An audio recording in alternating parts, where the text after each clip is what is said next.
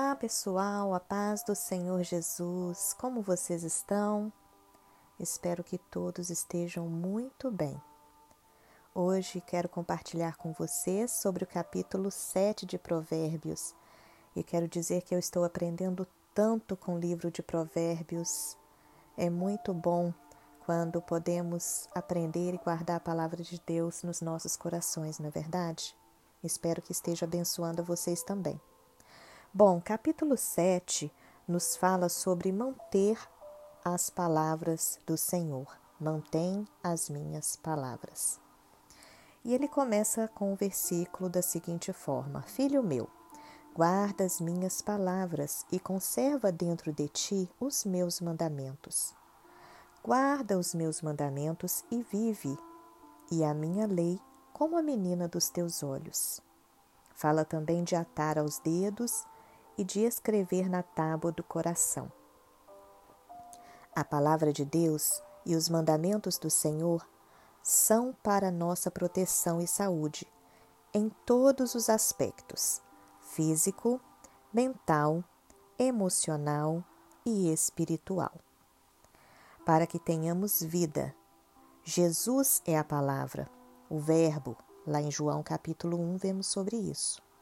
Jesus disse: eu vim para que tenham vida e vida em abundância. João 10 e 10b. A expressão menina dos olhos pode ser algo ou alguém que é preferido, favorito, predileto, aquilo que se atribui prioridade.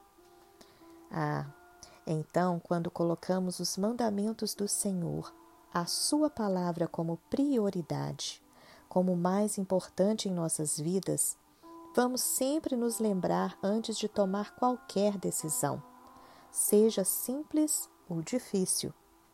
É realmente um zelo pensar antes de agir, com conhecimento do que Deus nos diz e não no que nosso próprio achismo ou vontades ditam as normas. A menina dos olhos originalmente vem do latim pupus, que quer dizer menino, e pupa, que quer dizer menina, boneca. E assim os diminutivos pupilos e pupila. A pupila, então, passou a ser designada como a parte central da íris, porque nela o observador enxerga uma miniatura de sua própria imagem refletida, semelhante a uma bonequinha. Se você já chegou perto dos olhos de alguém que você tem muita intimidade, você pode fazer isso, e a pessoa abre bem os olhos, e quando você olha, você pode se enxergar naquela bolinha preta dos olhos da pessoa, ou seja, você vê a sua imagem refletida nos olhos da outra pessoa. Portanto, a menininha, porque a imagem bem pequenininha na bolinha preta. Assim, também nós quanto mais próximos de Deus estivermos, quanto mais íntimos formos do Senhor, poderemos olhar para dentro dos seus olhos e nos enxergar como a menininha dos olhos de Deus, refletidos como sua imagem e semelhança, e assim guardarmos as suas leis. Essas leis estarão escritas no nosso coração para não tropeçarmos. É por isso que se fala sobre a menina dos olhos, guardar os mandamentos. E por falar em tropeço, a partir do versículo 6, nos é contada uma história, no qual alguém olhando de sua janela observa a conduta de um jovem rapaz, inocente e sem juízo. Ele vinha pela sua rua quando uma mulher sedutora na esquina sai ao seu encontro, no crepúsculo, na escuridão, nas trevas. O versículo diz que a mulher é do tipo que faz o coração dos rapazes palpitar. É apaixonante e inquieta, insaciável. Ela se aproxima dele e o beija de forma atrevida. E ela diz que saiu ao encontro dele e o achou. Ele faz o convite para ir até sua casa, porque a cama estava arrumada e perfumada, e ali eles se embriagariam de amor.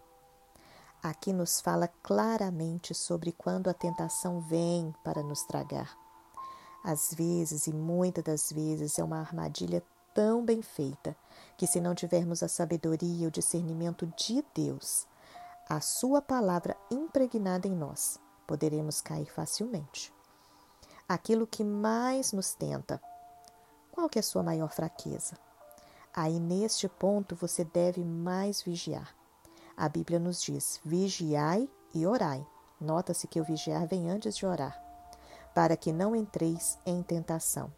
Mateus 26, 41. Há caminhos que ao homem parece direito, mas no fim são caminhos de morte.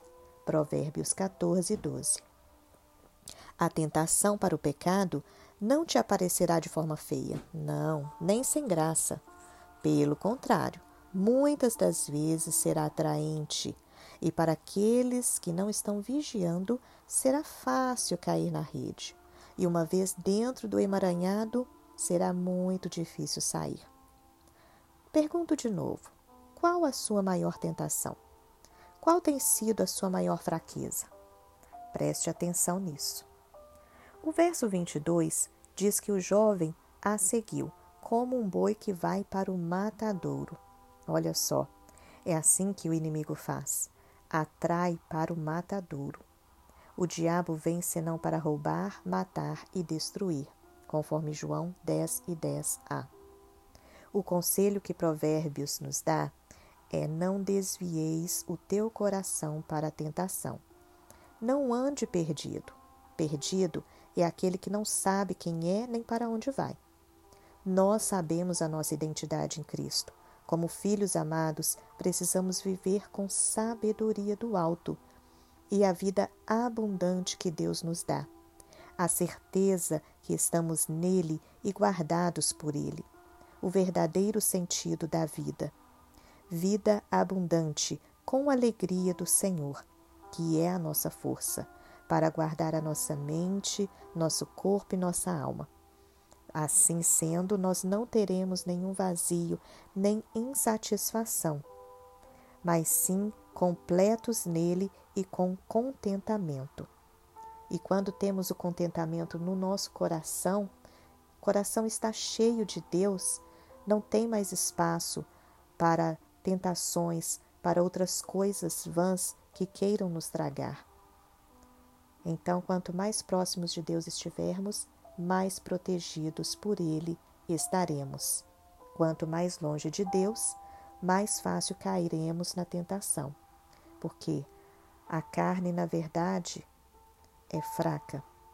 Nós precisamos nos fortalecer, então, em Deus. Espero que este devocional tenha te abençoado e que você tenha um excelente dia. Fique na paz do Senhor e amanhã eu te espero para mais um capítulo do livro de Provérbios.